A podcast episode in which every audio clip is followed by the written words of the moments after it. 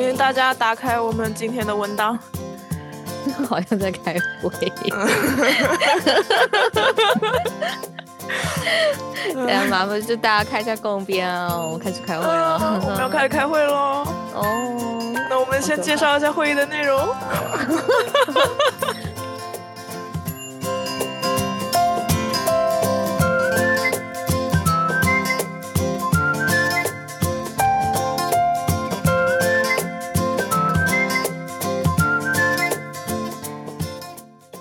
欢迎大家收听三脚猫青年的最新一期播客，我是主持人吴涵，我是兔子，我是阿俊。OK，那这一期呢，我们要谈一个跟大家的钱包比较息息相关的一个话题，就是谈心的这个过程。为什么会聊到这个话题呢？其实是因为最近刚好也是开年之后的一个比较黄金的找工作的时间，呃，疫情开放之后。就各大公司也开始陆陆续续恢复招聘了，就很多像我和阿俊这样去年离开了公司的人，可能也准备开始重新找工作，重新去呃进入职场，所以就会面临到一个非常重要的，就是找工作拿 offer 谈薪资的这个环节。那为什么我们今天要聊这个话题呢？是因为在这个找工作的过程中，有很多人。会不太懂怎么样去谈自己的薪资，然后阿俊最近也收到了很多关于他朋友这边的求助，就请我们的赛博教练阿俊来跟我们说一下这个情况。我今天看看到这个标题的时候，还吓了我一跳，就是为什么会写成是阿俊教你来谈心？其实我我会呃想这个问题，是因为最近真的。呃，朋友们都陆陆续续的开始找新工作，然后最主要他们找我的原因是因为他们知道我敢谈心。我觉得我周周围的很多的小伙伴，他们出现的问题就是要么就是谈心太佛系，要么他就是根本不敢去谈，然后最后才是那个不会谈的。当然前面那两种也是不会谈，就是我觉得现在的人金钱观真的太弱了。他甚至没有觉得说我应该要去谈薪这个事情，他没有意识到说薪酬是可以谈的，这个让我觉得很神奇。所以我觉得应该要拿出这个话题来跟大家谈一谈。很多人应该都是这个情况，尤其是像这种我们温饱年代长起来的这群孩子们，笑死了。因为我就是觉得不敢谈心的，就是会觉得就是下意识会害怕对这件事情。我其实之前也是你说的，就是没有概念的这一群人，特别是我找第一份工作的时候，我完全没有概念，说我该给自己开多少钱。但是我去年在找工作的时候就有了这个想法，可能是因为我的金钱观，就像你说的，我的金钱观被塑造了一下，然后我发现他们给我的薪资不在我的意向范围内，所以我才会有谈薪的这个想法。我觉得阿俊刚才说了一句那个。很重要，就是他是在朋友里面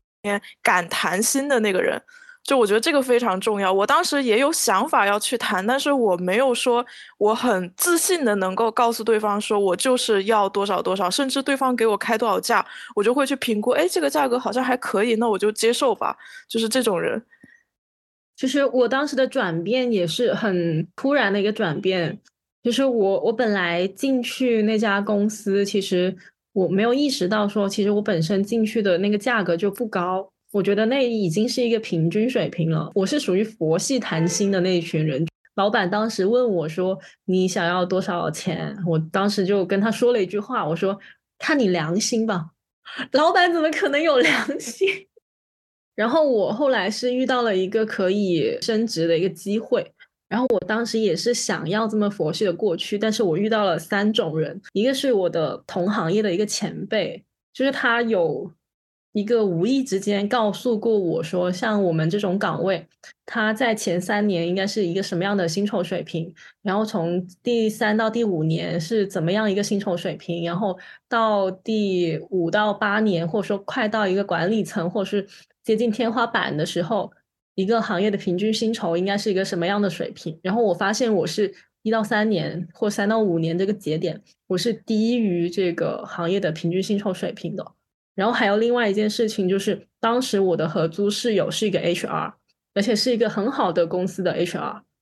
然后他当时给我科普了很多 HR 才会了解的，或者说从 HR 的角度给我科普了很多，就是关于谈薪资、定薪资这方面的一些他们 HR 业业内的常识，让我刷新了整个对于薪酬这方面，就是谈薪这方面的一些认知。我觉得这是这是一个认知行为的事情。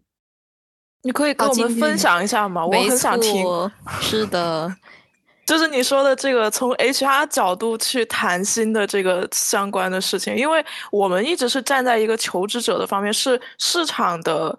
我们叫什么被被需求的那一方嘛。就是我们总是感觉，就是说在我们跟公司的这个雇佣的关系里面，我们是薪资被动的一方。那如果像你说，你从 HR 身上学到的那个另外一个视角，他是怎么去看待跟候选人谈薪的这件事的？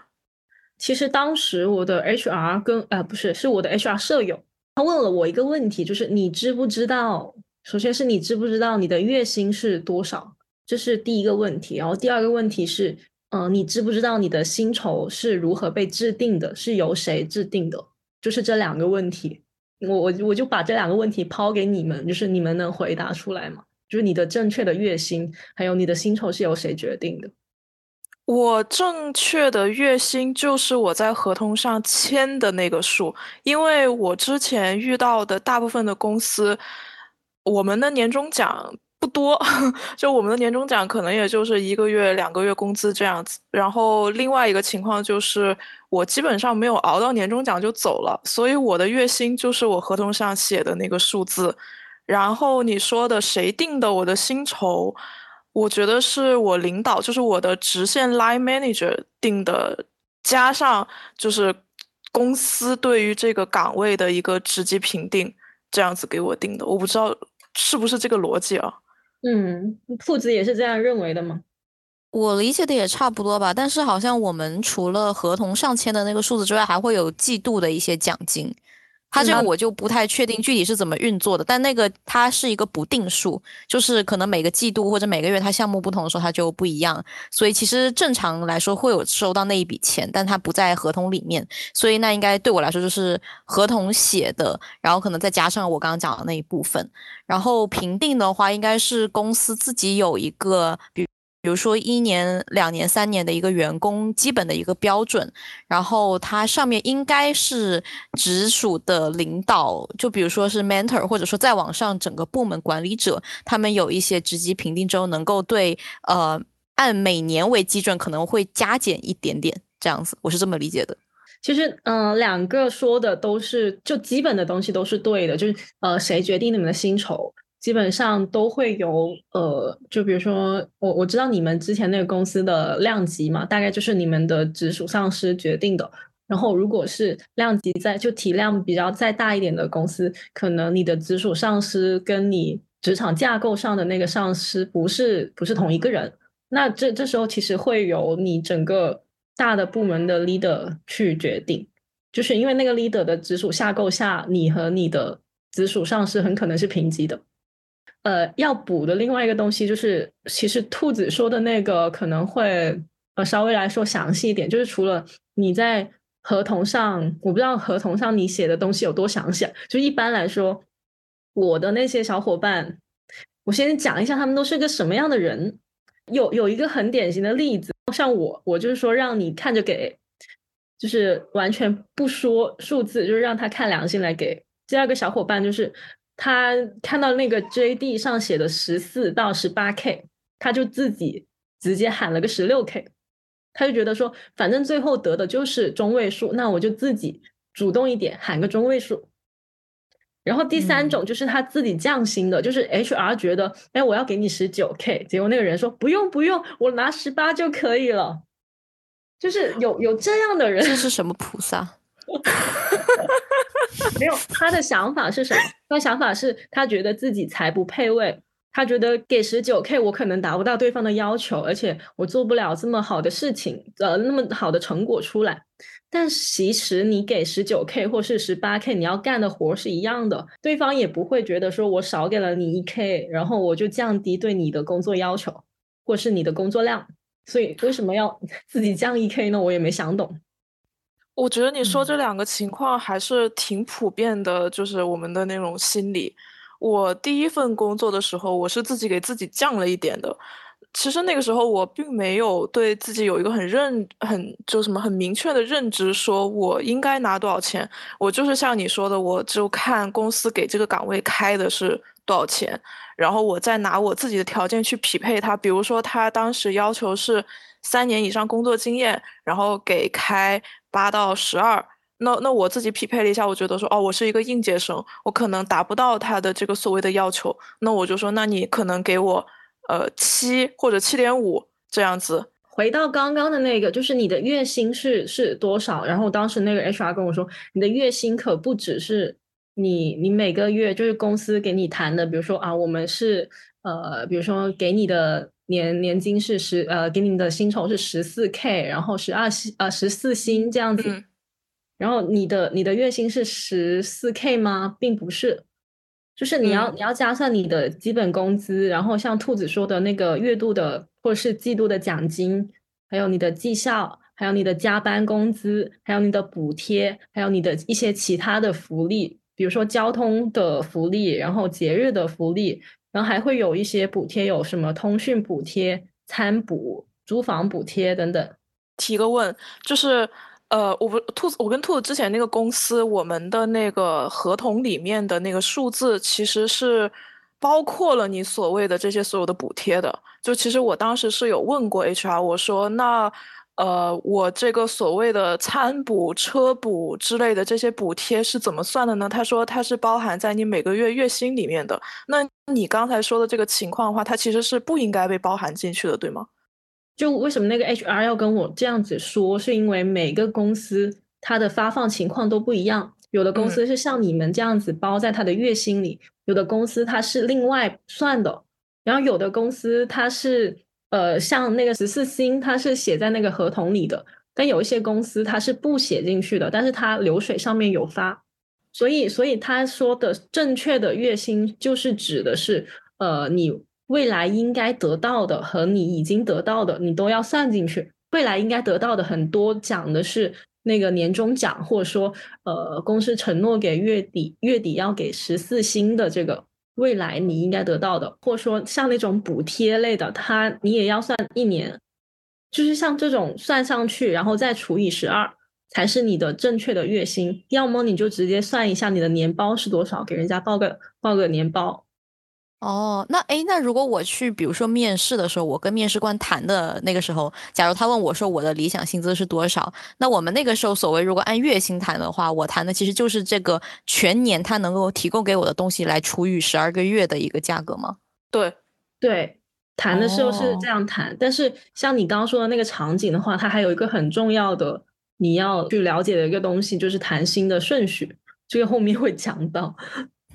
今天就是一个上课的概念，对，是的，一个干货满满的一节课。听我们的播客的小伙伴，你们也想想刚刚那两个问题，就是一个就是你的正确的月薪是多少，然后就是了解一下你的薪酬是由谁制定的，然后谁制定的那个，其实刚刚说的那个人说的都是对的。还有一个东西就是你要了解一下，呃，你们你去的那个公司它的。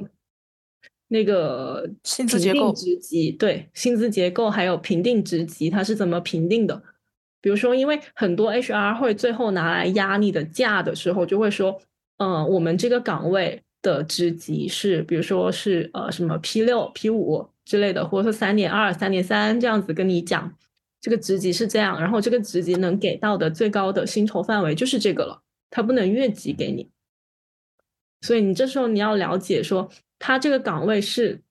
是那种同岗同酬的岗位，还是那种可以自己定义的定义薪酬的一个岗位？就是还还有一些浮动空间的那种岗位。因为有一些岗位就是你进去是呃，他就规定了是 P 五，然后就只能是拿多少钱那种就没得谈。但是很多就大部分还是可以说他的 P 五的职级，比如说我举个例子，他可能是什么呃二十到二十五 K。那你现在拿的只是二十三 k，那就还可以谈到二十五 k。那如果你要谈到二十六 k 的话，那你还是这个职级的话，你就不可能公司那个规规章制度不可能给到你嘛。那你就只能再申请高一个职级。但是就看说你这个岗位人家能不能给你这么高的职级，这个都是要去考量的。其实这个问题我是可以直接问 HR 的吗？因为听刚才你的经验是，比如有比较要好的前辈，他可能会不是在那种特别正式的场合里面，就是比如说广而告之的那种感觉，就是告诉大家一些平均薪资水平的这种信息，有点像是私下可能能够了解到的一些东西，但也许不是每个人可能都能找到一个好的机会，或者找到一个合适的人去问这样的问题。我刚刚的那个说法是告诉你。定薪资的制度是你的薪资跟那个公司的职级是相挂钩的，有些职位是这样的。如果你的 HR 跟你透露出来说啊，你要的那个薪酬这个职级给不到，那就是他的职级跟薪酬是挂钩的。那这时候你就可以反问他说，呃，请问贵公司的这个职级或者说这个岗位能给到的最高职级是多少？或者说这个职级能给到的最高薪酬是多少？就你问一个小范围的还是可以的。哦，反将一军。我我分享一下我的那个经历啊，就是，呃，我没有去面过大厂，就是像阿俊说的这种什么三点几 P 级的这种我没有面过，但是我面的一些稍微有一点规模的，他会在。呃，你的这个 JD 里面其实能看得出来它的职级的一个内容，就比如说，一般呢，一般一个岗位它可能是先从助理开始，助理一般就是对应的是应届生，然后应届生的起薪这个当然也要看公司、行业还有专业的这个问题，然后助理上面会有专员，专员上面可能就会是资深或者是。呃，经理，呃，经理应该要比资深还要更高一级。就我之前去年的时候去找工作的时候，基本上面的都是在专员和资深这个中间，他们会有一个所谓的对应的这个职级，然后这个职级又会有一个呃工资的这样一个范围，他会在这个范围里面根据你的情况去给你定你应该在这个范围的上中下游，就是像阿俊刚才说，就是这个。对应职级的这个位置是由这个直接部门的 line manager，就是这个专业面的这样一个负责人去给定的。但是这个职级就是公司已经规定好了，所以他当时。呃，那家公司还是挺规范的，有跟我把这些事情说得很明白。但是如果像那种比较小的公司的话，他可能真的就是会比较看老板对于这个岗位的预算。比如说，这个老板对于这个岗位的预算比较高，那相对的这个岗位要做的事情可能就会比较多。他可能相对的不会说有很明显的职级的成分在里面，就是相对人比较少的小公司来说，他更多的是看。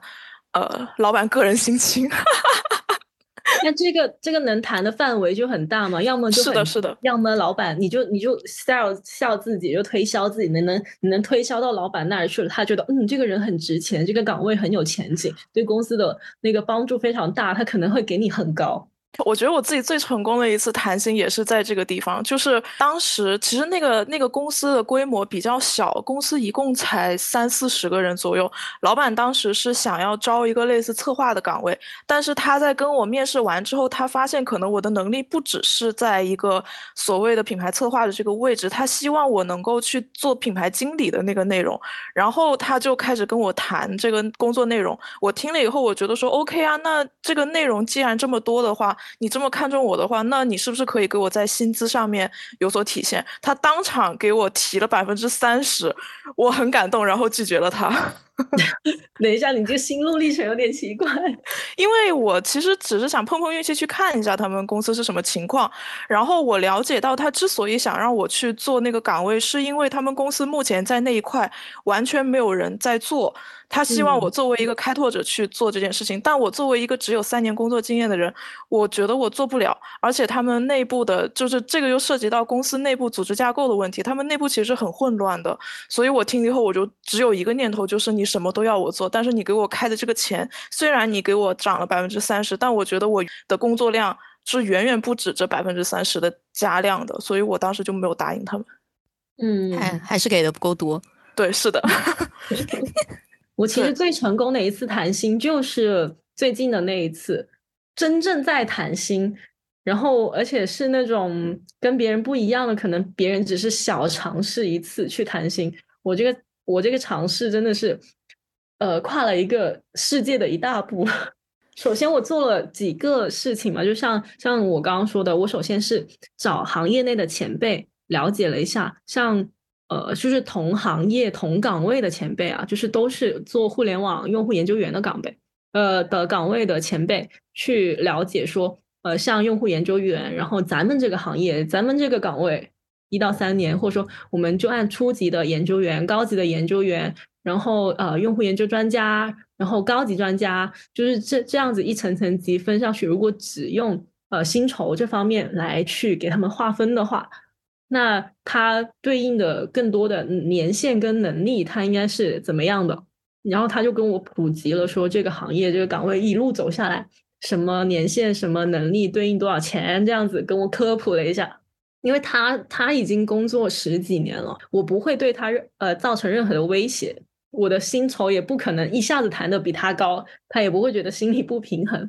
所以这个情况下，我可以很放心的去问他，他也可以很放心的教我。所以要找到一个行业的前辈，我觉得很重要。你先了解一下，就是你未来十几年你的一个薪酬的一个发展，它可能是怎么样的。然后第二个就是我找了那个 HR 去了解，说啊这个薪资到底是怎么定下来的，是谁定的这种。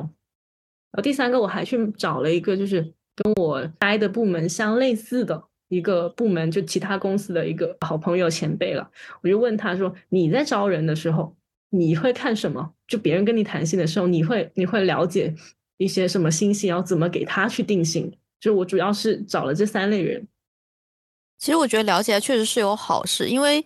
很比较被动的时候，往往是因为对他们。对于薪资的理解就是一片含糊，然后就觉得这件事情嘛，我也不理解他们是怎么决定的。然后再加上像武汉刚刚说的，本来我们就是处于一个比较像是受雇的被动的一个呃位置上的时候，就可能没有那么大的勇气去过多的做一些要求。然后先从对面的要求来反过来看的话，可能比较清楚的知道自己大概在对方眼里的价值是什么。然后这个时候就是相应的谈的灵活度就会高很多。感觉，嗯，对，而且然后我做的第二件事情就是我找了一个身边我觉得他谈心很厉害的人来教我怎么谈心。那这个人找的就是我男朋友，因为在在大公司的部门里面，就是你跟你直线对接那个 HR 可以跟你聊一个他能够 handle 的一个薪资范围，然后我聊的那个薪资范围如果越过了他能够 handle 的那个界限，他就必须得向上申请，申请给他的领导。告诉他啊，这个人他要的这个薪酬范围超出了我这边能批的这个界限，我只能向再上一级去申请。如果再上一级也 那个界限也过了，那如果他看了一下这个人，觉得说啊，这个人的能力还可以，然后他的他的各方面也蛮不错的，但是他要的那个薪酬比较高，那我也会再给他再往上推一级，一直推到那个领导觉得嗯他不值得，那这样子再反下来。一层层的再往往回调，就是看你的薪酬最终是定在哪一层。这个也是那个 HR 跟我男朋友后来跟我讲的一个薪酬的制定的整个流程是怎么样。就是如果你定的薪酬很高的话，他会怎么走？他就是先上上走，然后走到顶顶不上去了，然后再慢慢往下来走下来，再慢慢定。是如果你在一个比较大的公司里面，你你跟你的直线的 HR，如果他的职级又不是很高。然后你弹了一个东西，弹了一个数字，他直接给你拍了下来，那我说明没到顶，说明你很可能弹的没有那么好吧？对，一 般一般到顶的那种，他都是要去上面去去申请的，对，申请下来了以后才能够说拍给你，说我给你这么多。对对对，是的，是的。我我跟 你分享两段我在最近就是去年八月份左右的时候。面试的那个谈心的经历，就是那两个应该算是我最后 battle 的两个 offer。然后在谈这个 offer 的时候，有一家公司就是我刚才说的非常规范的一个谈心的过程，而且这一份工作是有猎头在中间的，就那个工作是我通过猎头那边去联系到了。所以其实在我谈心的过程中，就是猎头有帮我去把这个工资往上谈了很多。因为他们当时第一个流程是在一面的时候，HR 面的时候，他就问了我你的理想薪资是多少，我就给他报了一个，呃，比我之前那一份工作有大概三十到四十左右涨幅的这个百分之百分数啊，这个涨幅的这样一个数字给到对方。其实我是报的是比他们当时在。呃，JD 里面写的那个数字要更高的，因为我当时不是很想去，我只是想去跟他们聊一下，看看我的市场价，所以我就报的偏高。那么他们觉得说，哎，那你这个人还是挺对口的，那你就来面试吧。我们面试的时候，我们再去谈这个后面的这些价格什么的。然后我就去面试了，面试他们当时应该是觉得我还不错，所以在当天就把。呃，技术面的那个直线直线领导和他上级的那个领导全部都面完了，面完以后就通知我回去，第二天就开始跟我谈薪，然后这个时候猎头就出来了，他说你有没有其他的 offer？如果有的话是多少钱？就方便告诉他，让他去跟那边再往上谈。我当时就。没有，但我跟他说有，我说有啊，我的那个 offer 就是我报的那个价，其实那个价是比较偏高的，他就去跟那边谈，那边说不行，我给不了这么高，你的这个价格已经超出了我的范围了，我需要去申请，但是他应该是去申请了一轮之后没有申请下来，所以他就在那个范围的顶顶上那个位置给了我一个数字让我去考虑，啊，他也是根据我的流水觉得说确实是在。可以涨幅的那个范围内的，当时其实主要是因为不想去，所以我就很大胆，我就狮子大开口说，低于这个数字我是不会考虑的。哇，我那时候好勇哦 我就说不行，我低于这个数字我是不会去了。他问我为什么？其实我那个时候犯了一个很傻逼的一个问题，就是我是从我自己的角度去告诉他为什么我不能低于这个数字。我当时跟他说，我说是因为，呃，首先你的这个工作的内容对于我来说是要比原来要难的，工作量要大的。但其实我觉得那个那个问题还挺致命的，就是我不应该站在我自己的角度去跟他 argue 为什么我要这么高，而是我应该站在公司的角度说，我跟你这个岗位到底有多么的匹配，导致了我可以要这么高的钱。我觉得应该是这个思路。所以我当时跟他谈完一轮之后，就嗯没有结果了。对方就给我反馈说，他们还是不坚持这个数字，就是不能往我当时目标的那个数字。他们就觉得不能接受，我说那就先僵持着吧，我就先去面另外一家公司了。然后这个时候呢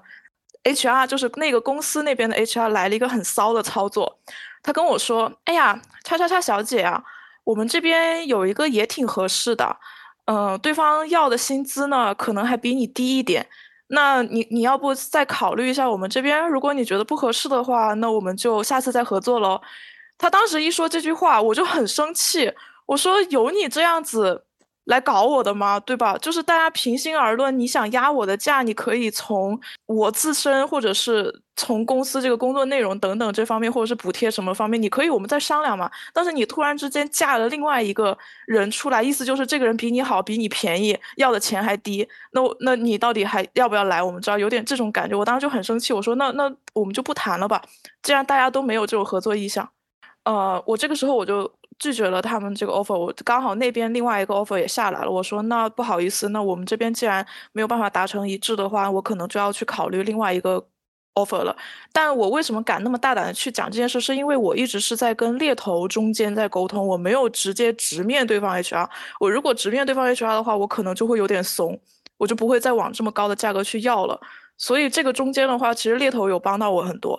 呃，最后我跟他们说，我说我不考虑你们这个 offer 之后，第二天那边猎头打电话来说，哎，叉叉叉小姐，对方同意了你的那个数字。我说不好意思，你同意了，我也不想去了，因为对方给我的那个印象就很不好，在谈薪这一轮，无论是 HR 还是他们公司领导的那个。给我的感觉就是不太好，所以最后我就没有去那家公司。但我觉得他这一套谈薪的流程和这整一个过程，还有他最后的这个谈判的结果，对我来说是在今后的整个职场的谈薪过程中都是有一定借鉴意义的。哦，我也想多一个例子，就是呃，我我朋友就向我请教如何谈薪的一个朋友的例子，他那个情况跟你很像，但是他是真的有拿着另外一个 offer 去跟这个公司去谈薪，然后我觉得他他这里面也犯了一个一个小错误，挺大的错误，给他留点面子。我当时有跟他说，哎，因为你是你手上有一个很好的筹码，就是你已经拿到了一个 offer，而且那个 offer。的薪酬还不错，你可以拿着这个 offer 去跟这边的公司去谈一谈，但是你一定要表达说，我对你们公司是更感兴趣的，是更期待去你们公司工作的这样的一个意愿。他是这样子回答的，结果对方 HR 在问他一个问题的时候，他就没有答好。他在问的问题是：那我想问一下，为什么你不考虑那边的 offer，而更考虑我们公司呢？然后他当时的回答是。说了一堆什么？嗯，因为我更喜欢你们公司那个 offer，它对我的发展有局限。那个公司比较小，然后他可能发展不稳定，怕他倒闭啥的，就啥实话都跟人家说了。最后给他的反反馈就是说啊，不好意思，小姐，就是我们不能满足你，就是你的那个期待的薪资要求。然后我我当时就跟他说，你犯了一个很大的错误，就是你拿着一个 offer，它是你最有力的武器，你不能去攻击它。对，不要去吐槽他。他说：“那这种情况我应该怎么办？”那你就应该说那个 offer 很好，而且离你家又近，而且他的薪酬又高，你非常的心动，而且他他的工作的那些项目跟你过去的工作内容也很匹配。但是你们公司的项目是对我来说也很匹配，而且是一种新的类型的项目，我会更感兴趣，我也更想要去拓宽我的一些项目经验、项目领域等等。就是你要把这个枪口对准他们公司，要不断的去夸他们公司，而且表达很想跟他们公司合作的意愿，是因为更想跟他们公司合作，而不是说因为这个 offer 的公司不好。对，我觉得也是这样。哎呦，我真的被他气死！而且就是他是从一个一线城市去到了一个二线城市，所以像他这种跳槽其实是会有点降薪的，因为二线城市的薪酬没有一线城市的那么高嘛。所以像他这种弹性，他就很被动，就是他怎么看，从流水上看或者从 offer 上看，他都是降薪的一个一个状态，数字上面肯定是降了的。他就变成自己觉得说，啊，二线城市的薪酬就是不高，那我也要不了这么高的工资，那我就自己降一点吧。就他一直会有这这种心理，而且他在谈的时候也觉得说，就跟我之前拿的那个差不多，而且比你之前那个还低，我没有这个底气再去谈一个更高的 offer。他就一直跟我表达这一点。哎，所以我理解是，就算我跟 HR 在当时谈的时候，我比如说像武汉那样，他的 JD 的封顶，假如说他是一个十六 K，然后这个时候我就往上调，我就直接比如说压超过他一到两千，然后我就直接拿去谈，其实他也不会造成任何的问题，顶多是他就会，比如说他会马上告诉我说这个价格不行，或者他必须要上报之后，然后他再返回来说告诉我不行。不，不是这个要先看你。能不能达到那个水平？嗯，就是你要先对自己有一个正确的评估。他的，假如他 JD 里面写是十四到十六好了，一开始应该是他如果问我，那肯定是我会先喊一个数字嘛。那这个他到底喊在哪一个数字上是比较合适？必须要跟兔子说一句，就是他当他问你的时候，你必须要喊一个数字，这个想法就是错的。这个东西就像谈恋爱一样，一个男的跟你表达了他的爱意，或者说。跟你表达了他的暧昧，这时候就是想引你说出来，我喜欢你，你能不能跟我交往？但是这句话你不能自己说，不能由你说，所以你不能给他那个数字。HR 总是会问你啊，你的你的意向薪酬是多少？对啊，对啊，他这样问的话，对，这个就是谈薪的顺序，所以你要先问他，你们公司的薪酬结构是怎么样的，我才能回到你，你的我的意向薪酬是什么？除非我直接跟你说，我我的一个意向薪酬是年包。我不跟你说我的月薪，我不是我不跟你说我每个月想要拿多少钱，因为你的薪酬是我不知道你的结构是怎么样的。嗯，对，是的。能我只能跟你说一个我年包我想要多少。如果你要问到我月薪，那我就必须得问你你们公司的薪资结构组成是怎么样的，我才能回答你我想要多少月薪。这是个坑啊，这是套路。我一般在面对这个问题的时候，我会先在去面试之前。呃，我先大概的想一下我自己的月薪想要是在多少，然后我再去问他薪资结构，然后我就当场脑内疯狂开始计算。其实我我的策略都是尽可能慢的套出这个实际的数字给对方，要么就是让对方先讲先报价，这个事情就是一个博弈的过程，谁先报价谁就处于下风。所以我都是想尽办法的，先把我自己的那个数字先不要报出来，我要么就是包个年包，要么就是问他薪资结构，要么我就是问他，我就跟他说我想要有一个理想的涨幅，而且我不会跟他说涨幅是想要多少。具体的怎么说？就是说我的年包的意向是多少吗？还是说我的？就是我希望我的总年包可以达到多少？或者我我不聊这个，我直接会问他他的薪资结构。如果他当时给不了我的话，我就会跟他说我想要一个理想的涨幅。那这个时候他通常会问我，那你之前的是多少？我会跟他说我之前的年报。如果他能够给到你比较清晰的薪资结构的话，那这个时候你会怎么回答？我这个时候会立刻算一个给他。对我也是，我会立刻算一个给他。但是这个肯定是你之前要要想好一个数。那这个就是刚刚吴涵说到的，你怎么样了解自己的市场价格？这个就是市场调研的一部分嘛，对吧，兔子？对，笑死！我我分享一下我的想法，就是刚开始我不了解，就像你说的，我想去问同行的人，但其实我的身边都是兔子他们这些技术岗的，跟我不是同一个岗位的。我问其实参考性不是特别高。然后我干了一件什么事儿呢？就是我去面试，我让对方给我开价。我专门去挑那种跟我们公司差不多的那种公司，然后他的岗位再招我这样的岗位，但是会比我的这个岗位的职级可能再高一点点，可能是资深的那个职级，然后我就直接去面试，我就跟他说了我当时的那个就是辞职的时候的我的那个年薪是多少，然后他们会给我开价。但其实我是不想去那个公司的，我就是去探自己的市场价，然后让他们给我开了一个价之后，我再找一些理由去拒掉这个 offer，然后我拿着这个价格去外面再继续去投，就这样有了这样一个定价之后，我再去外面谈这个薪资的时候，相对的我就更有底气一点，我也更有依据一点。就像你说的，对方给他报了他的薪资结构之后，我就可以在脑内计算我到底对于你这个岗位我需要的月薪或者是我需要的年包在多少。但其实我当时的有一个疑惑就是。我不知道我的涨幅应该定在什么样的位置，因为它那个 JD 其实相对来说会比较模糊，因为我面的不是那种很有规模的那种大型的公司，他们对于一个职级的定位，它有的是专员，有的是资深，有的又是经理，所以他们对于那个呃工作的内容的涨幅，包括薪资这一块的，都是很浮动很大的。我当时就有一个问题，就是我去面的是呃经理的岗。我不知道，然后我报了一个专员的价格，他们就会觉得说你这个人怎么这样？嗯嗯，这个谈涨幅这个事情，其实要要考虑很多很多的因素，比如说，呃，因为我我们现在是指跳槽嘛，就是指说我们只看薪酬来看，因为还会有很多因素，比如说我从小公司跳到大公司，那很多人是宁愿降薪过去的。嗯嗯，然后像这种其实小公司到大公司的话，那个 HR 当时跟我说，一般都是百分之三十的涨幅是到顶了，因为你从小公司过来，就除非你是一个小公司的什么管理层，然后你过来是降降职不降薪，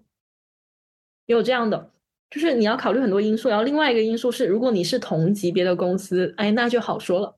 同级别的公司的话，一般要的就会比较高，它可以达到百分之三十以上的涨幅。嗯，甚至说，如果你是同级别呃同级别的公司，你去涨呃升职了，就你是呃职职级是比以前要高的这种情况，你甚至可以达到百分之五十以上的涨幅。然后，如果你是大公司去小公司，这种升职的情况也很多。然后还可能是当合伙人、当副部门负责人什么的那种，那种的涨幅也很高。而且你要看看职位。就是同级别的同级别的职位，还有高于你自己这个级别的职位，还有低于你自己级别的职位都不一样。但是从平均来说，如果市场环境好的情况下，那就是三十到五十的涨幅是一个比较好、比较正常的涨幅。但如果说市场环境差的话，那可能就是百分之二三十的涨幅已经蛮不错了。你武汉，你刚刚讲到说你去有点像是为了试探自己的市场价格，然后去面了一个公司嘛，然后后面其实把 offer 拒掉了。然后当时你有跟他讲过说你在上一家公司的整个年包是多少钱，然后对方就我理解的是他根据你跳槽之后可能要相应给你一些涨幅的这样的一个行业潜规则嘛，他就给你反馈了一个可能比原本你之前年包价格要往上百分之多少的一个反馈的价格给你。是是这样子吧？呃，我觉得不是的。首先，这里有一个情况，就是你要看你自己是在职还是辞职在找。就是那你当时是什么情况？我是辞职在找的。就是当时那个公司之所以给我开那个价，是因为他们公司是想要借鉴我在之前公司的经验，然后去帮他们从头去做一套所谓的这样的一个品牌的一个体系，所以他们会觉得我的经验非常的匹配。需要给我相应的这样的一个涨幅，当然这里面也有我自己要求的。我当时也是像阿俊那样子说的，我参考了一下所谓的百分之三十或者百分之四十这样的涨幅，所以有跟对方去报。但还有另外一个情况，就是像你说的，如果他是在职在找工作，尤其是在职被猎头介绍过去找工作的这样一个涨幅，或者说是所谓的对方开价，肯定会考虑说你要不要来我们公司。我要给你怎么样的钱，你才愿意离开这家公司来我这里？这里面肯定就会有你刚才所说的，呃，这个跳槽的这个概念在里面，所以它可能会有一些涨幅，或者是怎么样的福利啊，或者说像你说的年包啊，一些其他的一些，比如说股股份呐，什么之类分红啊之类这些东西在里面。但是对于一个已经辞职的人来说的话，公司可能更考虑的是你跟这个岗位的匹配度。就是你能能不能达到我公司对你的这样一个要求，以及如果你能够超额的完成公司的这个岗位所需要的这些东西的话，我也可以给你更多的一个涨幅这样子。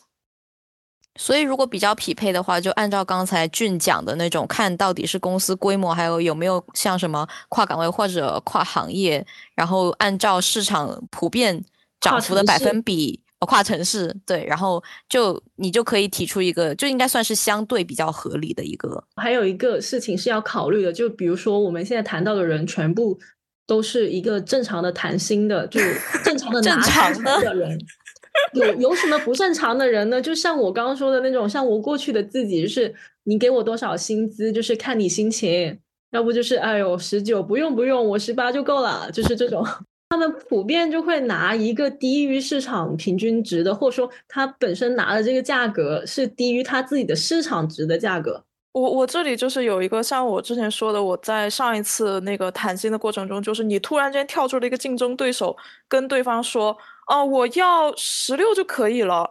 但是你也许你跟这个公司报的是十八，他有一个跟你差不多经验、差不多情况的人，他跟公司说他要十六就可以了，那就你防不了有猪队友的出现，这个就是所谓的市场博弈了。如果说现在是一个这样子的人，但是他又想要准备要去谈薪了，那这种人其实你应该做的第一步，不是说我考虑我的涨幅是多少，因为你的涨幅是就 就不对，你的起薪就不对。你就应该要先看一下各大招聘网网站上面看一下同地区、同行业、同岗位，然后你的你的这个市场价格给到的是多少？你要看一个平均数，看一个中位数，然后看他们的 JD，就说多少年的经验，然后那个公司的体积，呃，体积是什么样的，多大型的公司，然后他们对这个岗位的要求是什么什么样，你有没有达到？看这些全部的信息，然后综合评得一个说，以你目前这样的人，在这个市场上应该值一个什么样的价格，然后你要按这个价格来算，再去谈说你你这个价格能不能达到你的意向价格，一般都是达到了的。如果是那种人。然后你在这个方面，你再去涨个百分百分之二三十，我觉得那才是他们的一个 正常的应该要做的事情，因为他们本身那个谈的薪酬就比别比别人低，从一开始就低，后面越来越低。哎，这里我要引一个新的问题，就是我在谈薪的时候，基本上每一家公司都会要我过去的流水，但这个给流水的话，就会有一个问题，像你说的，如果我的第一份工作的起薪本来就不高的情况下，那我面对跳槽的这个事情，就所谓的这个涨幅的事情的时候，对方就会以你之前的薪资并不高，你为什么现在要这么高一个工资来压你的价？呃，首先要回答一个问题是，公司要你流水。是否要给这个是肯定要给的，就算你现在不给，你入职之后，就是你在试用期内，人家只要一帮你交社保，人家就能看到你过去的这个记录，他也知道你拿多少钱的流水，这是没有办法避免的，就是人家一看就知道了，你这个是骗不了人的，而且他要你的流水也是想要说综合的看一下你是不是真的值得拿这么高的钱。那你说的另外的那个问题，就是他拿你过去的一些事情，就你你过去那个薪酬那么低，你凭什么现在要这么高？这种事情也是一个像谈恋爱一样的，给你一个我爸妈的做法，就是我我爸有一天，就比如说我爸就是那个公司，然后我妈是那个面试者，我爸有一天跟我妈说：“你今天居然忘记带钥匙出门了，你怎么可以这样子？”然后这这是在讲他过去的一个缺点嘛，就是说你忘记带钥匙出门了。然后我妈就会说：“那又怎么了？我上午忘记带钥匙出门了，我下午带了呀。”然后那句话本来是要说的，他没说。他说的是：“那又怎么了？我上午没带钥匙是吧？但是你怎么怎么样？就是我下午还给你做了饭，然后我还买了菜，然后我还煮了火锅。然后你是不是想吃火锅吗？我特地跑去市场，然后买了这个买了那个，都是你爱吃的菜。”你还有什么不满意的？就是他的做法是，我不去解释过去我为什么薪酬那么低。我的做法是我为什么要那么高的薪酬，是因为我现在的各种能力，我能做的事情，我的项目经验都是未来的你匹配的，或者说现在的你想要的，满足你的 JD 的各种需求的，所以我才要这么高高的价格。你管我过去是多低呢？你管我过去是一块钱还是给人家做慈善呢？我现在的能力，我的工作。就是要求我的工作各方面都是匹配你现在要的 JD 的这个范围的，这样的答案他们是会接受的吗？他们不会再揪着，比如说就是流水的这个问题重新死缠烂打吗？呃，反正那个要点就是你不要去解释。过去为什么？因为你会陷入一个，我我做错了，我不应该拿这么低的薪酬，然后对不起，我来给你解释一下，我为为什么拿这么低的薪酬？你应该是一个理直气壮的跟他说，我为什么要拿这么高的薪酬？是指说你最后拿的那个薪酬低，还是说你刚入职的时候的薪酬低啊？就是你上一份工作的最后走的时候的那个工资，可能是比市场价要更低的。我我是真实遇到过这个情况，就说我要的那个数字已经超过他们这个岗位的最高限额，然后跟上面申请之后，上面觉得说你的，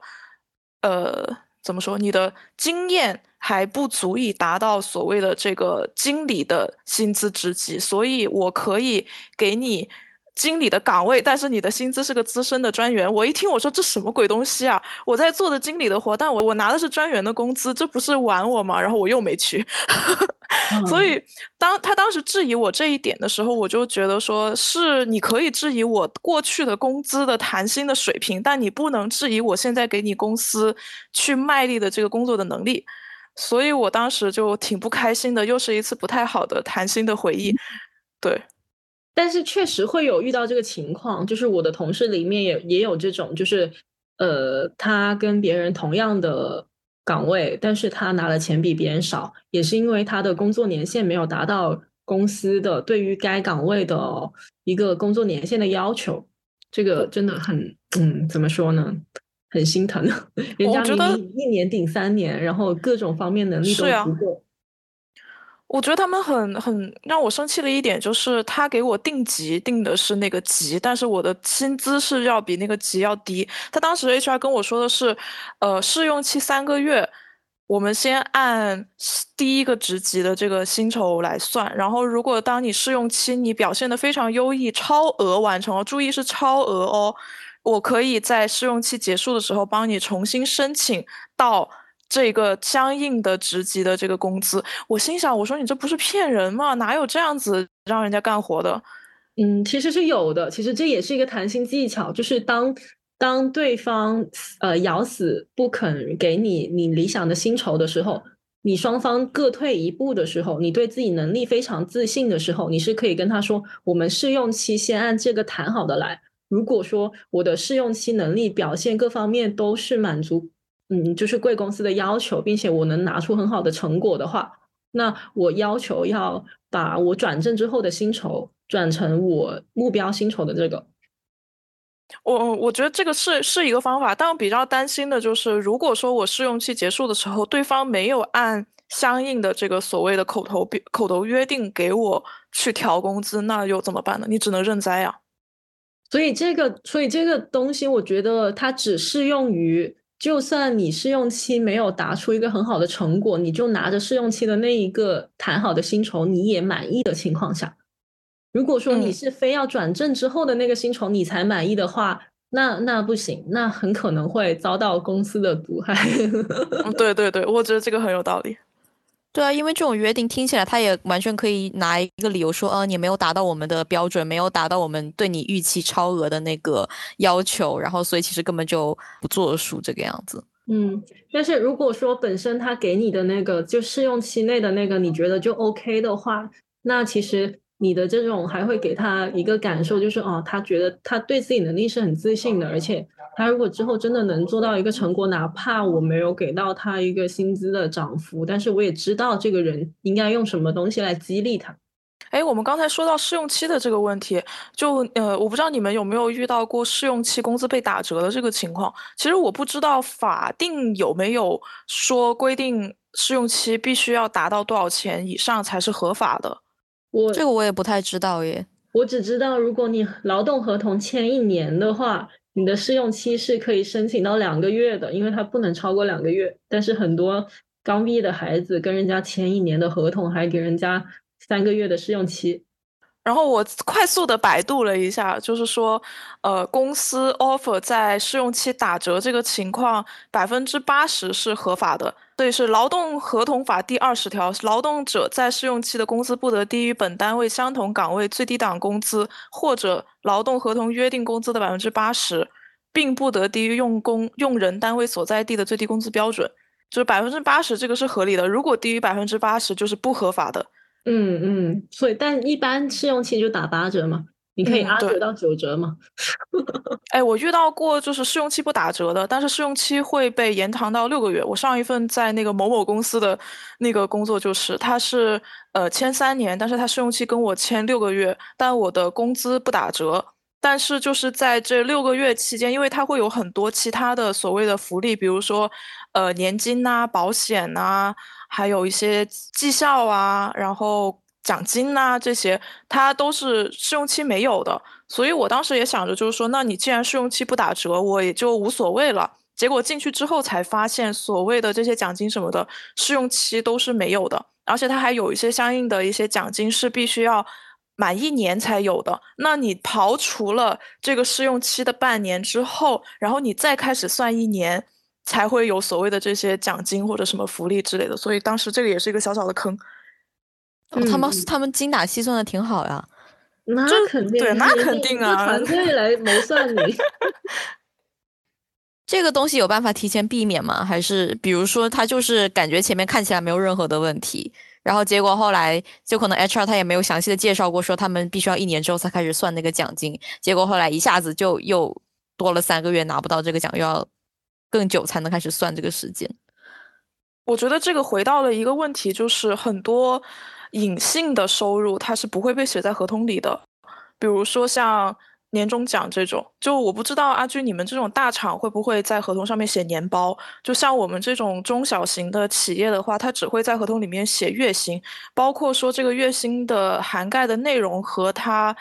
呃，所谓的年终奖这些奖金，它是不会写在合同里的，所以他发给你了，你就得感激公司；你没有发给你，那就是合合情合理的、理所应当的。所以这个这个也是之前我们遇到过的一些情况吧。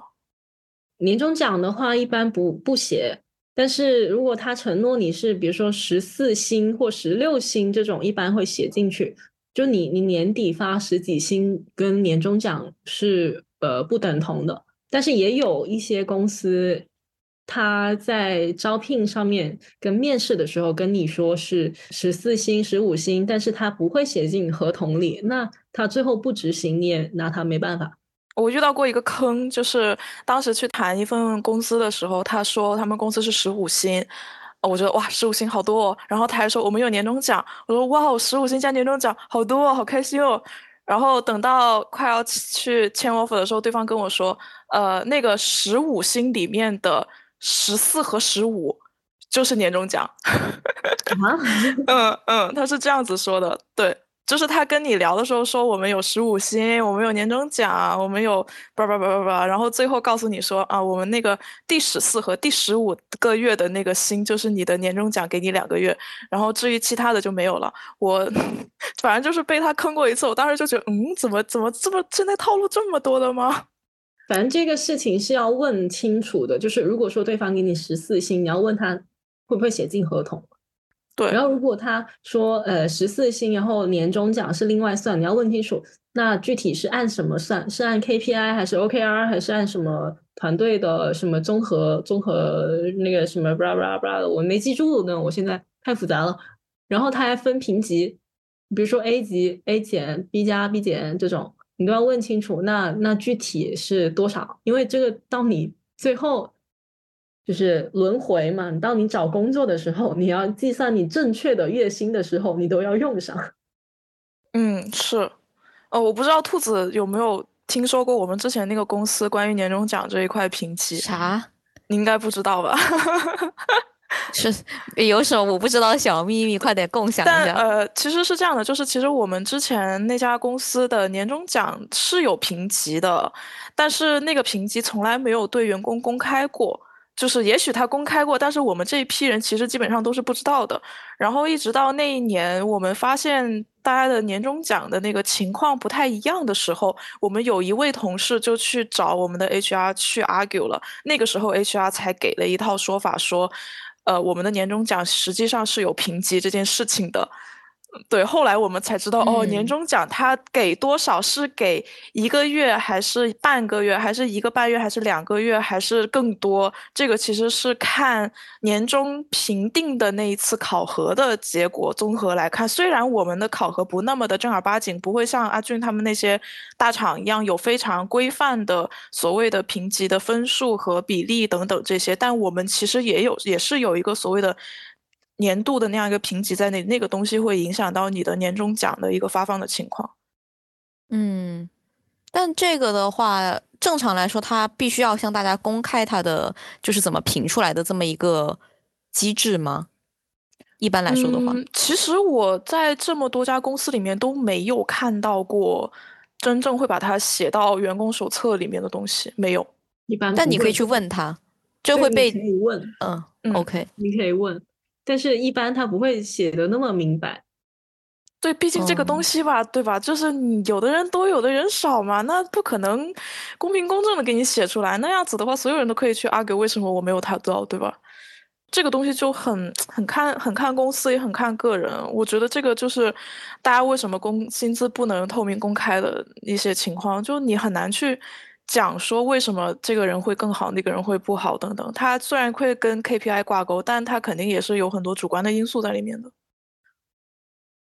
嗯，就感觉胆子还是要大一点，该问还是要问。毕竟平时感觉大家也比较少会直接聊到薪资的问题，就感觉整个文化氛围来说，好像我们也不太喜欢在台面上就是突然谈到跟钱相关的一些事情，感觉有种羞耻感。对啊，为什么大家的金钱观是这样的呢？其实我也会，就尤其是你跟同一个公司的员工，你大家就算我跟兔子我们关系这么好，其实我们从来也没有调过谈过薪资的这个问题。就在离职的时候会疯狂的谈，离职也没有怎么谈过。我至今也不知道我的前同事们多少钱。哎，我发现真的是，因为我最近，当然我没有到跟公司谈薪啊，是最近我想进老师的一个 lab 里面去做那种研究助理一样的一个工作，然后他其实也是有呃两种制度的，就是他可以按照你是打工的工读生，或者以你是他 lab 里面正式的助理两种方式进去，然后他就是不同的方式算钱。当时我想的是，我去跟老师有一个约了一个 meeting，一个小时里面我。必须要问出这件事情，因为它对我来说是重要的嘛，就是我判断我要不要把这学期的一些时间花在这个上面。然后同时还有另外一个同学跟我一起跟老师开这个会，然后我就发现我在这个过程当中，我就一直很逃避，就是把薪资这个问题抛出来问，因为本身这已经不是一个很严苛的这种真的是商业里的环境了，我只是跟老老师一个呃。能不能合作的一个问题，但是中间就是你潜意识里就很不想去讲这件事情，然后结果薪资这个问题就是我们整个 meeting 到了最后可能五分钟的时候，然后他才出现在我们的聊天里面。你知道我是怎么克服这个事情的？就是我男我的男朋友带着我，然后跟我说：“你你你要明确你的目标是什么，你要问出来什么东西。”我说：“嗯，好的，我都写下来了。”我当时很自信跟他说：“我都知道，我都明白了。”然后他说：“来，对着我说一遍。”我说不出口，莫名其妙的羞耻感谈见了。对，就是我当时就觉得说我在心里都默念了好几百遍了，我可以。然后他当时很震惊的跟我说：“来，坐好，跟我说一遍。”就那是我男朋友，他又不是个 HR，说不出来。我我是在无数个面试中 在锻炼，因为因为我可能因为我当时投的那些岗位都比较匹配，然后也可能是因为，呃。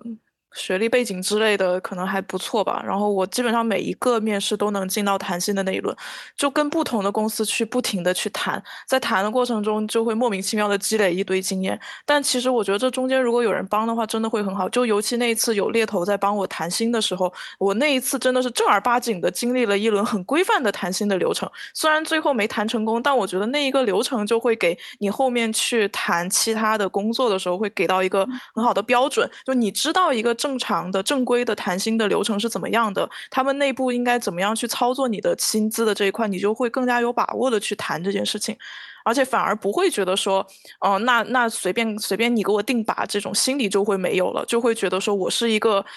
呃，我会觉得自己是一个市场里的商品，你要买我的话，你一定要有理有据的告诉我为什么我值这个钱。这样子我才会能够说服我，这也是成了我去接 offer 的一个很重要的标准。就是谈薪的这个过程，也是一个我去判定这个公司到底合不合规，以及他们公司有没有相应的所谓的人文关怀的这样的一个标准。我刚才虽然是个商品，但高低是个有尊严的商品。是的，是的，是的。要把自己当一个有尊严的商品，没错。但我觉得今天听你们有讲到之后，我觉得我清楚很多。哎，就是因为我之前我只面试过，就是我只经历过那一次，然后我不得不说，其实我就直接跟着公司规章给我的薪水，还有他的规呃规章制度走而已。其实我没有在中间去 argue 过很多东西，然后。我是觉得应该还算是挺有帮助的，也这样听下来，嗯，就是包括打击那种佛系的心态，再加上我如果真的要去面试之前，可能除了面试本身的问题，我还要先去了解像刚才讲到的一些他们薪资的结构啊，或者本身我在市场上定价，大家可能均价是怎么样的，这个应该也是一个非常重要，就是不能不准备的一个问题，不然就被问起来的时候，很可能会被逼的自己就佛系，其实可能本来不想随便就定下来的。而且我觉得这里面最重要的一个点就是你不要看低你自己。你既然对方能跟你走到谈心这一步，说明他你跟他是匹配的。那到了这个程度的时候，你再自我放弃说啊，那你随便给我开点吧，我觉得你还给我开高了的那种想法，真的不可以有。那样子实在是太浪费你自己的一个市场的那个所谓的能力了。就我有很多朋友，其实也是从一开始可能就在某一家公司工作，他没有太多的去在市场里面去跟呃公司那一方去进行这样的博弈，所以我们也就聊到下一个话题，就是说如果。呃，在职的时候要怎么样去谈薪？因为每年大家都会有一个所谓的谈薪的时间点嘛，就是我们要跟公司重新的去聊一下过去一年的一个整体的总结，然后以及对于新的一年的计划。那这个过程中其实就涉及到调薪的这个事情。嗯，我个人的话，其实，在过去的调薪的这件事情完全没有任何概念，就公司给我多少，我就接受多少。这也是我跟兔子那个公司里面所有的同事基本上都会面临的一个情况，就是我们基本上不会去谈这个，这个有点有点难呢，因为我的情，我上次的情况有点不一样，我是要改签另外一家公司，所以相当于是给我给我一个新的 offer。所以在那个情况下，相当于有一种在职跳槽的感觉，就是我还在这里工作，但我有有跳槽，所以我可以 argue 一份新的 offer，一个新的劳动合同，可以给我给我去操作，所以它的操作空间就是跟呃之前说的是一样的。但是如果是其他的情况，比如说有一个是刚刚有说到的那个试用期谈薪的情况，就是你在入职之前。你跟他谈好说，呃，如果我的能力要达到了你们的，或者说超乎你们是用你们预想的水平，那你就要在转正之后要给我我所要求的那个薪酬。那这种情况下，就是一个就是你要么在入职之前你要谈好这个条件，然后入职之后你要三个月试用期内你要努力的去做出来，呃，他们所想要的那个成果，然后你。拿着这个成果去跟你的直级直属上司去谈，这个一般来说就是直接拿你的工作成果，然后丢给他，然后跟他聊就好了，没有很多操作的空间。另外一个就是在大厂里面更加没有什么操作空空间的事情，就是每年一次的那个，它会是你要做一份像年终总结 PPT 一样的东西，数字报告嘛，然后去跟你的领导，还有你领导的领导。甚至是你领导的领导的领导等等，面对的可能有将近十个人，都是大领导，然后跟他汇报你这一年的工作成果，在那讲 PPT，然后讲完之后，他们会给你一个评分，就评定你是否过关，然后过关之后再来聊你的一个。薪酬，但是那个一般都是给你打分，会直接影响到你能拿到多少钱。入职之后谈薪酬是很难很难的，大家最好还是在入职之前，就是你签你拿 offer 的时候去谈，其实这个是最好的，因为你可不知道入职之后要谈的薪酬可太难太难了，很难很难才能涨一次薪，又要业业绩好，又要能谈，又要敢谈，又要有机会，又要公司有钱。嗯，我觉得这个到入职之后有很多，就是你这个感，更多意义上还有就是在人情这个层面上的感觉会有一些人情压力。对，我觉得是，而且最重要的就是你很难在呃工作的这个场合下去跟你的领导或者是你平时朝夕相处的 HR 去讲钱这个事情，就会中国人对讲钱这件事情就很尴尬，会有一种羞耻感。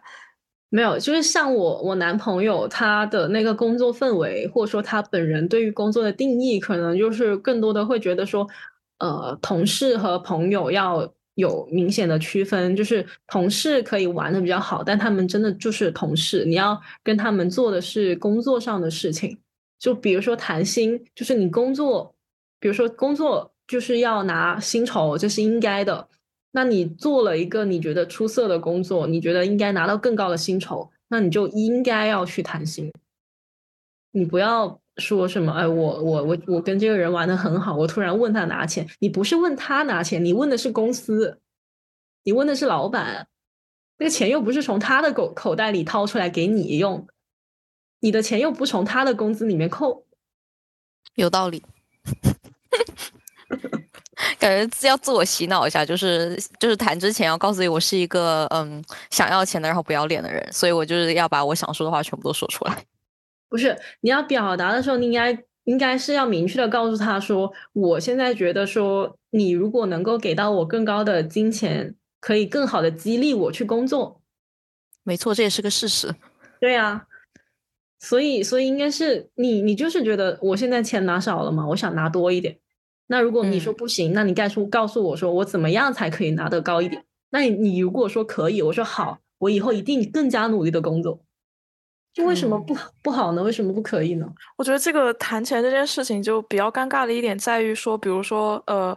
我这一次谈薪跟老板说，我觉得我的薪资现在达不到行业的平均水平了，那我觉得我薪资偏低的情况下想要跟你涨，公司如果说不可以。那怎么办呢？那我难道就离开这份工作了吗？那你你要问他为什么不可以？我哪里没有达到要求？你觉得不可以的考量因素是什么？你要给我一个理由。你不能说因为你心情不好，你没有钱，你不给我，那我不接受了呀。嗯，哎，就相当于就是要把自己很剖开的摆在领导和老板的面前。对，就是个工具，要把自己当工具。我觉得这句话很对。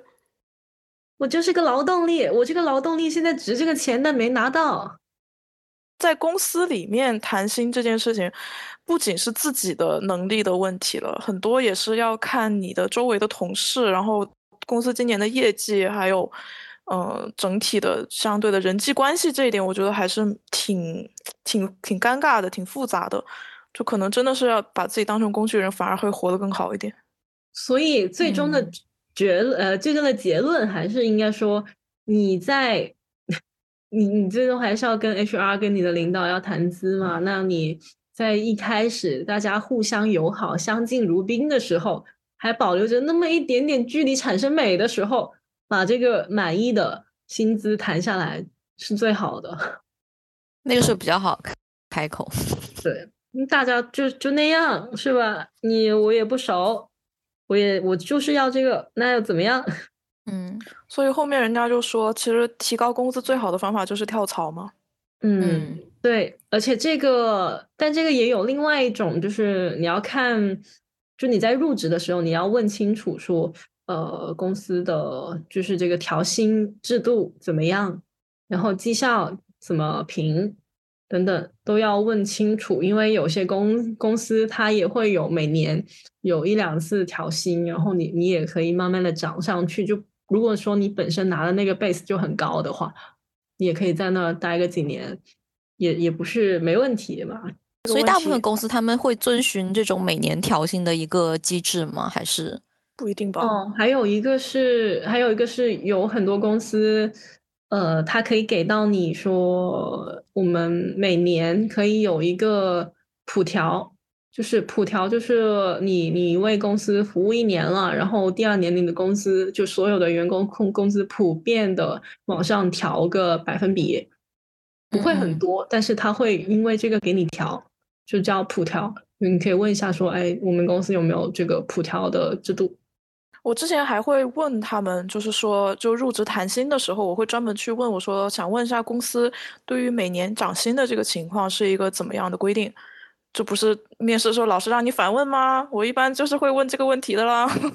然后 对方就会回答很官方的回答，你说啊，我们会有所谓的普调，也会根据个人的职级和个人 KPI 完成的程度，会给大家有一个相应的调整。我说那涨幅会在多少呢？他说啊，这个就不好回答啦。哎，基本上 都是这样的官话。不是，那你就可以问他，那普调的话是调多少呢？是每年固定的吗？还是？看什么来他们一般会这样回答我说：“我们会根据行业的变化情况来进行普调。”那往年普调是多少呢？啊，对，这些就因为哎，对吧？就不好意思再追问下去了。我作为一个研究员，我们就是要多问为什么。对，确实，下个 follow up 跟在后面。对，如果后面聊到这个情况的话，其实可以问一下，特别是在，其实我觉得在最后一轮就是谈薪的那一轮面试里面，这些问题其实都是可以问的。就双方之间已经有了比较好的合作意向的情况下，你问这些问题其实不尴尬。比较尴尬是，如果就是在一面或者二面的时候，对方还没有了解那么清楚的时候，说要不要你，你就去开始问这些很细很细很细的东西，对方就会觉得你这个人掉进钱眼里了。对，所所以说那个是他套路嘛，他一开始问你你的意向薪酬是多少，你就不能给他数字啊。对，是的，不然我就要我就要就是要把这种具体数字的推拉留到比较后面吗？对对对，是的。我我之前面试的那那一家公司，嗯，就我想想，就是月初的时候我面的那家公司，他就会那个 HR 就是一上来就问我你的你的呃意向薪酬是多少，然后我就说，哎，我想要一个理想的涨幅，然后他说具体可以给到个数字吗？我说现在没有办法给到，然后他就开始问我说，那你过去的那个薪酬水水平是怎么样？我就给了他一个我的年报，然后他说，那你的。意向薪酬又是多少呢？他就抓着我一直问，我都懵了。我的天，那你怎么办？我当时就回了他一句话，我说：“我必须要现在回答你这个问题吗？”其实这种情况可能是对方 HR 的某一个 KPI，就是为了让后面面试的人能够有一个比较专业的评估。就像我们公司之前，呃，别人来面试的时候，我们也会要对方在我们那个表格上面填他的意向薪酬。不会写面谈，我就觉得说这就是个坑啊！为什么我要一开始写给你？而且我会写的，我不会写一个范围，我一定会写一个我觉得我想要的最高的那个数字。所以我就一开始我他他让我写，比如说有些是通过表格，有些是通过打电话，反正就各种问你，就想要你给个数字的。我一开始我都不会给。我之前面试的时候还遇到过挺多的。这种谈心，他会在不就是什么见缝插针的去跟你谈这件事情。有一些公司，比如说他会问 HR 会在第一轮跟你沟通的时候，就会问你，哎，你过去的工资的一个结构和钱大概是怎么样的？然后你现在期待的又是怎么样的？等等等等，就是他会变着法的去套你的话。其实我觉得这种情况下一定要头脑清醒一点，而且一定一定就像阿俊说的，不要给范围。给范围是一件很蠢很蠢的事情，就是你给了范围之后，他会会按你最低的那个点去来判定你的理想薪酬。除非你给的范围最低的点就是你想要的。对。我我一般报价的时候，我会报一个比我心理预期要再高一点的一个价格，就是双方拿来砍价用的。嗯，如果他能够接受的话，那最好；如果他接受不了，砍到我意向中最低的那个界限的时候，你只要砍到那儿，我如果还不能达到这个标准的话，那我直接就不看这个 offer 了。对，所以一一一开始肯定要多报个百分之二三十，给 HR 一个工作的范围。HR 也需要工作嘛，不然的话就是面试者过来，然后他问几个问题，说啊，我想要这个数，HR HR 说好，那那那他他年年底报告要怎么写嘛？年终述职，然后没有什么工作内容是吗？对呀，你你你比如说我我现在是什么？我想要二十 K，啊，就是这个面试者想要二十 K，我最终给他砍到了十五 K，哇，我为公司每个月省下了五 K，对吧？你总得让人家干活呀，不然人家位置也不保嘛。对，出去买菜还要开高价呢。